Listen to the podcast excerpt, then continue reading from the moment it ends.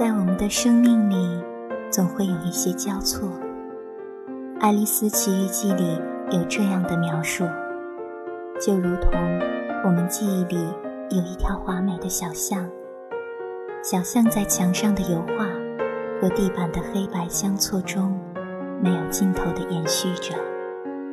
两旁是各样的精致木门，一扇木门半合着，门缝里。如针尖般细细的寒风中，一丝冰凉的触觉蔓延全身。冬天的故事，素白的画面，伤感的钢琴曲，温暖的跳跃。于是小心翼翼地推开门，藤井树看见他，那是一个手中拿着书的羞涩男孩，雪白干净的封面，书名是。追忆似水流年。欢迎收听本周的心之清泉，我是主播杨洋，我是主播张瑞萌。本周要为大家推荐的是岩井俊二自编自导的经典爱情电影《情书》。从1995年《情书》上映到今天，岩井俊二也拍出了其他让人眼前一亮的影片。像关于莉莉周的一切、燕尾蝶以及花与爱丽丝杀人事件等，更为出色，也更显才华，众人评说，也众人推崇。很多人流连于铃木圭子的声音与麦田的颜色，喜欢走在围墙上的可可和那抹不去的、染透了天际的夕阳，聆听凤蝶倔强的正视。但是，唯独情书让人惦记。在某个冬夜或雨天，翻出来细细的看，温习每一段两个藤井树在一起的时光。初中入学点名，两人同时达到，成为同学们的笑料。他和他被恶作剧的选为图书管理员。他是那种英气骄傲的男生。不苟言笑，用拳头教训嘲笑他的男生。他深情腼腆，把对女生的爱小心翼翼地藏在图书卡背面，却也有小小的心计，在夜晚的停车场，借着女生手摇的灯光查看试卷，拖延他们在一起的时间。情书总是会与脑海深处的一些回忆交织。在某一个街头，某一盏灯下，某一阵风吹过的时候，偶然想起一个画面，然后一种无法言说的心情会涌上心头，伴随而来的是过去的时光在你心中呼啸而过，陈年旧事宛如初见。影片伊始渡边博子躺在雪地上。那一天是她男朋友藤井树的忌日，她躺在雪地里，屏住呼吸，想要从死者的角度来看这个世界。仪式结束后，在整理藤井树的遗物时，她翻出一本男友在国中时期的毕业纪念册，在相册中找到了藤井家在小樽时的旧址，并偷偷的。记在了自己的胳膊上，可这一地址却属于藤井树国中时同名同姓的女同学。由于无法忘怀在山难中逝世的藤井树，渡边博子循着地址寄了封信过去，来表达对他无处宣泄的思念，但是却收到了一封不期的回信。于是，两人有了书信来往。为了一探究竟，暗恋着博子的秋叶带着博子来到藤井树上国中的地方小樽。在那里，他见到了容貌与他酷似的另一个藤井树。他明白了，藤井树对自己的一见钟情，是因为他与另一个藤井树容貌的相似。他的到来，也让另一个藤井树的记忆鲜活起来。图书馆里的借书卡，放学时的自行车场，运动场上逞强拖着伤腿奔跑的男生。回想这些的时候，他会甜蜜地笑着，尽管他根本不承认与他同名的那个男生是他的初恋。按照博子的初衷，就当作是给天国的信，无意间却触动了尘封的往事。随着敬骑者藤井树，敬骑者渡边脖子的文字往还，年少时的片段逐渐拼凑成符。夏天，两个都叫藤井树的国中生，总是面对着同名的小麻烦。黑板上的值日名单要写上性别符号，班干部投票遭遇同学起哄，共同担任图书股长。隔壁班大井还不时节外生枝。自行车停放处寄存了如许的青春心迹。二十七分和八十九分的考卷互换，骑车时刻意恶作剧的头套，也都是再熟悉不过的示好方式。少年藤井树，三年二班九号；少女藤井树，三年二班二十六号。少年藤井树。借遍了图书馆的那些没人会读的书，只为一次次写下和他相同的名字。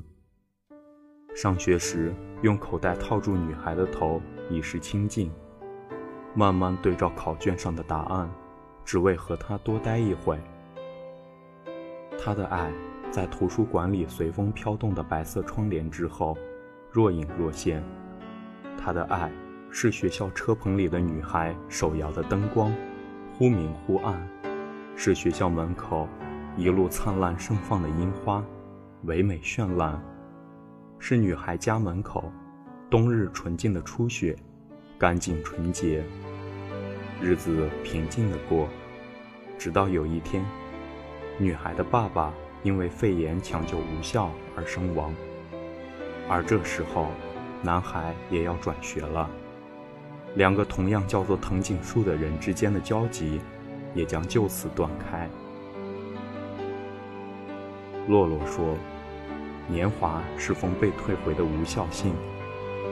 冬天，寒冷又纯洁的季节，怎样都会有一些淡淡的哀伤。”渡边博子静静地躺在雪地上，雪花慢慢地飘下来，落在他的脸上。过去了两年，但是渡边博子的心却始终被藤井树这个名字缠绕着。即使和藤井树生前的好友秋叶在一起，但是想到说到的都是关于藤井树的事情，他的心也仿佛和这个季节一样结了冰。脖子和秋叶来到了藤井树发生意外的那座山，日出。秋叶叫起了脖子，告诉他，对面的那座山就是藤井树长眠的地方。你好吗？我很好。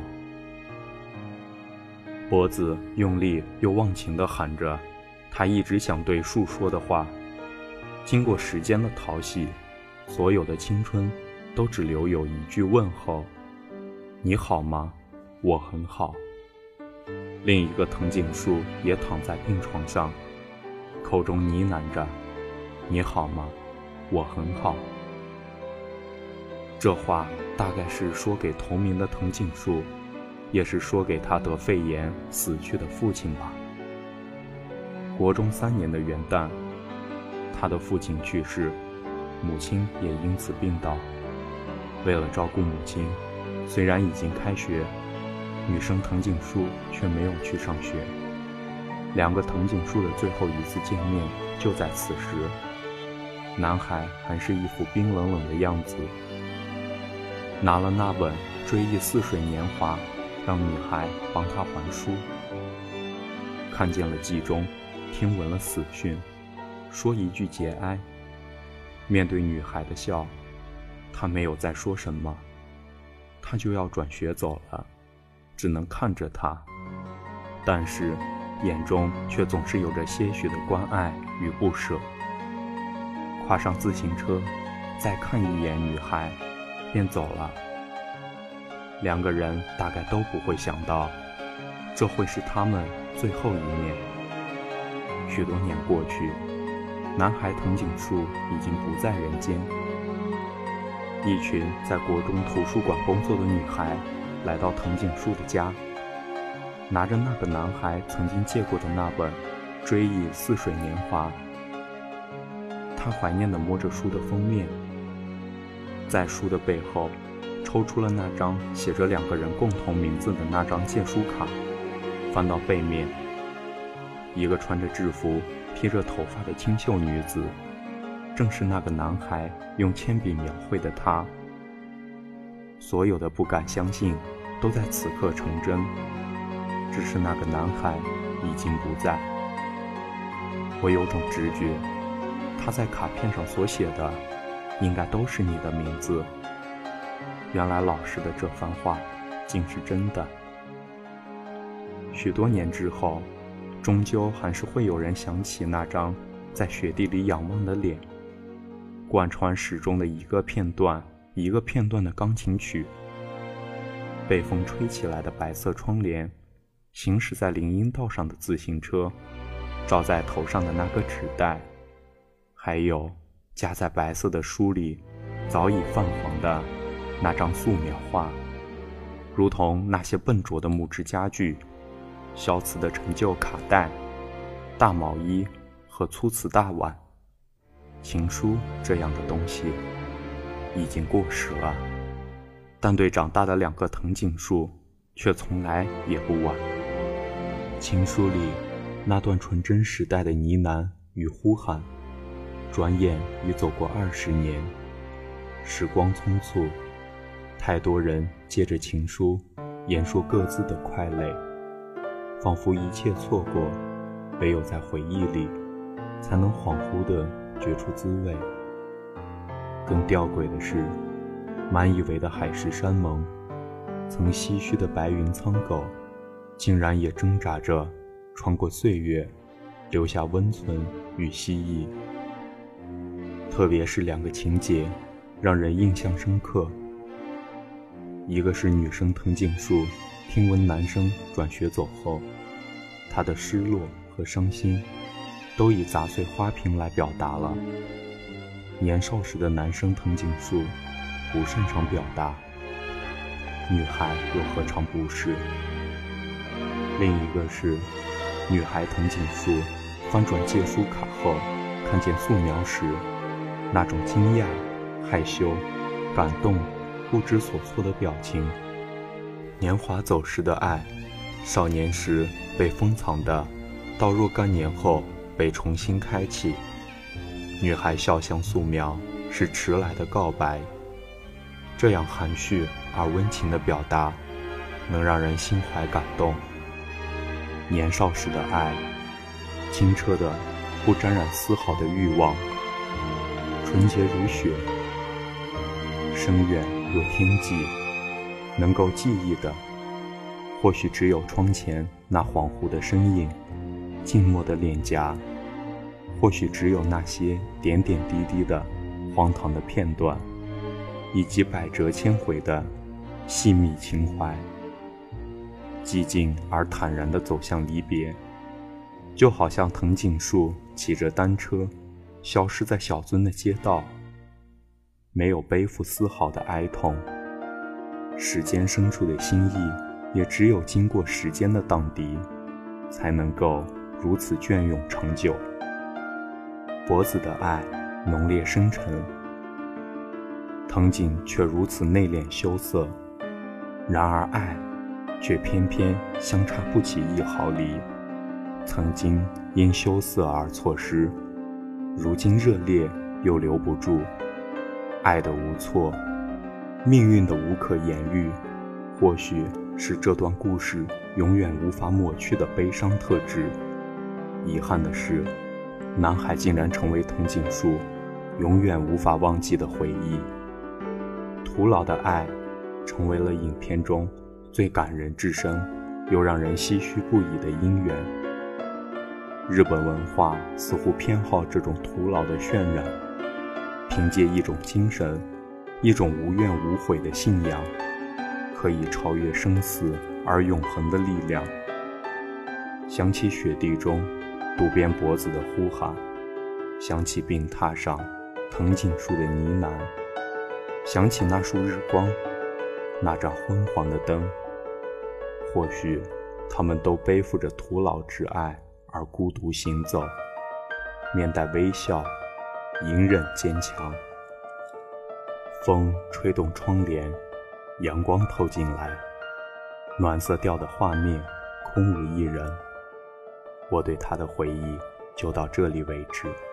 藤井树寄给渡边博子的信就此收尾。寻找另一个自己，历来是文艺作品的母题之一。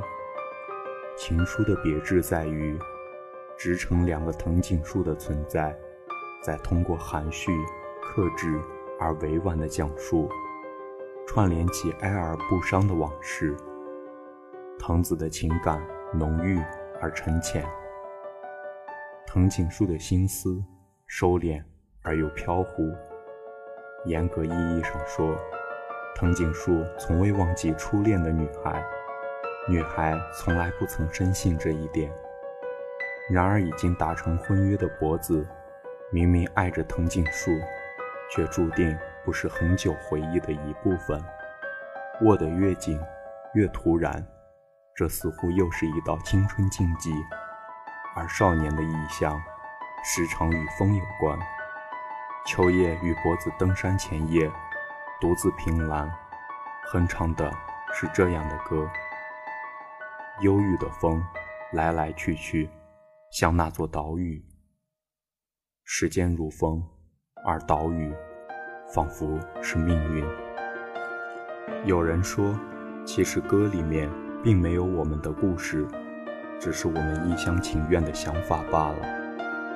博子寄来相机，让藤井树去找男生曾经去过的地方，曾经热闹的操场，窗明几净的教室，阳光温暖而昏黄的图书馆。其实，那也是他曾经走过的地方吧。活泼的蹦跳，笑过，生气过。苦恼过，亦默默关注过，却只是一晃神，就都远去了。但图书馆中的阳光，冰封住的蜻蜓，骑车赶上套纸袋的男生，大风雪中爷爷的背影，这些都留了下来。时光如歌的行吧。那个穿蓝白校服笑着的小女孩，渐退渐远了。而所有的记忆，就像铅笔写下过的字迹，在岁月淹没中渐渐模糊。但是，曾经用铅笔细细记下阳光的颜色、青草的味道，回望的时候，却依旧散着和煦的温暖。藤井树用最美好的年华写成一封信。每个字都是他走路的动作落下的墨点，是他消瘦的肩线削出的弧线，干净、简单，即使青涩无比，但他的每一个剪影书写着的一切，最终都汇成了两个字：青春。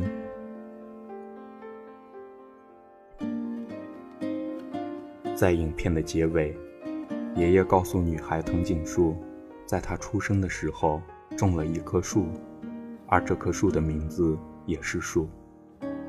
在我看来，这大概是岩井俊二的一个隐喻，和他同龄同名的树。虽然他自己不知道，但是他却一直在他的身边守护着他，从没离开。他大概也是那样，默默地待在他的身边。导演传达出的宿命，没有脖子念念不忘的探寻，女孩藤井树永远也不会了解少年的心思，而能把那份年华里遗失的告白送到，才是最让男生藤井树真正安心的吧。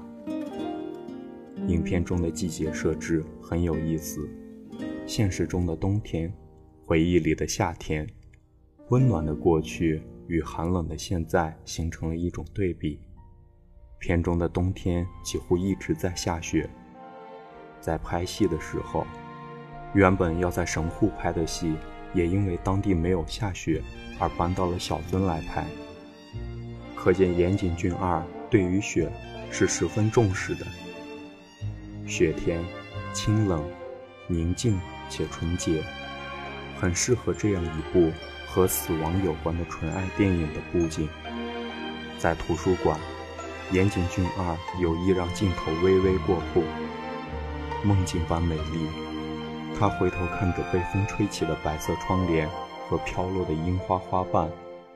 想起那不可再追的过去，恬静温柔，他转身离开，坚决又不舍。是不是每个人的少年都一样，都是暗暗的喜欢一个人，却要装出满不在乎的样子？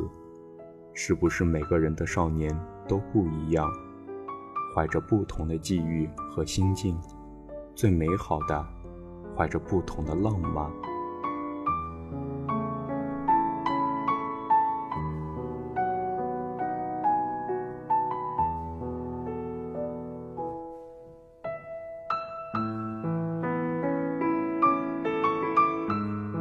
的体现出幻觉式的纤细哀愁和象征意象，是这部电影最为成功之处。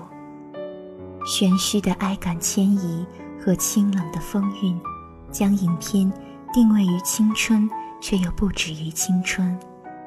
初看的时候，并没有体会到这番意蕴，只是为曾经年少的浪漫哀愁所感动，只是想。倘若女生藤井树与男生藤井树曾经相爱，那结局又会如何？于是想着，这情书究竟指的是什么？是渡边博子寄往天堂的信，还是少年藤井树细心描绘喜欢女孩的书签？也许，每个人心中都有情感诉求的对象，这似乎。与成长无关，而是隐秘于心的古典情怀。年轻时，我们总有许多的话想对暗恋的人说，即使与他根本不相识。长大以后，孤独地站立在十字街头，看人影穿梭，却没有一个人会为自己停留。冥冥间，是否会有一个人？有着和我一样的面貌，一样的寂寞，一样的站在黑暗的舞台上，等待照亮彼此的光线。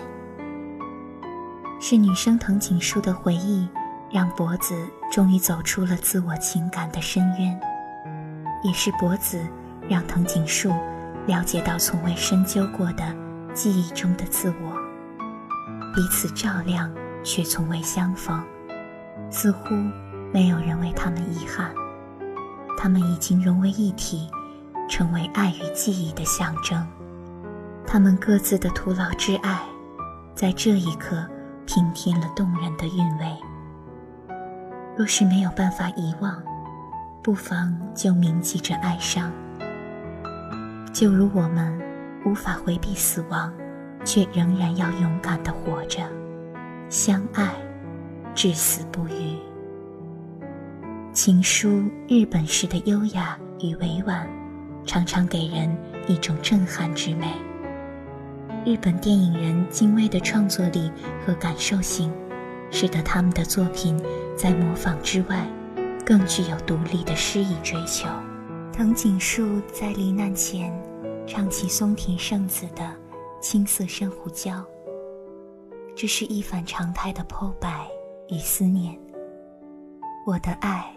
已随那南风远，哀而不伤，虽有遗憾，但也圆满。可遇与可求之间，只是在太过年少的时候，才仿佛隔着沧海桑田。偏偏又是年少，才会为一束日光、一盏灯光、一级台阶的微凉而哽咽。谁又能想到？这哽咽竟能这样顽强地蹒跚过岁月，恍恍惚惚，清浊相见，一点一点凿穿最顽固的时间之石，直至透亮，凝结成爱而不伤。生命正因此不轻不重，却独一无二，在阳光下。闪耀着生生不息而又遥不可及的蜥蜴。松田圣子在歌中唱道：“我的爱已随那南风远去，都到了那熏风吹拂的珊瑚礁。每次和你不期而遇，总让我彻底忘记一切。清风传信，江海永隔，礁石。”与岛屿在屋檐中分离，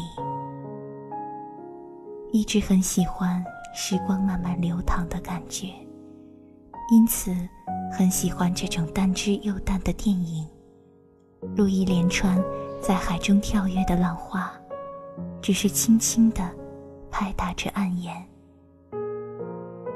本周的心之清泉到这里就要结束了，我是主播。张瑞萌，我是主播杨洋，感谢导播张丁迪，期待下周再会。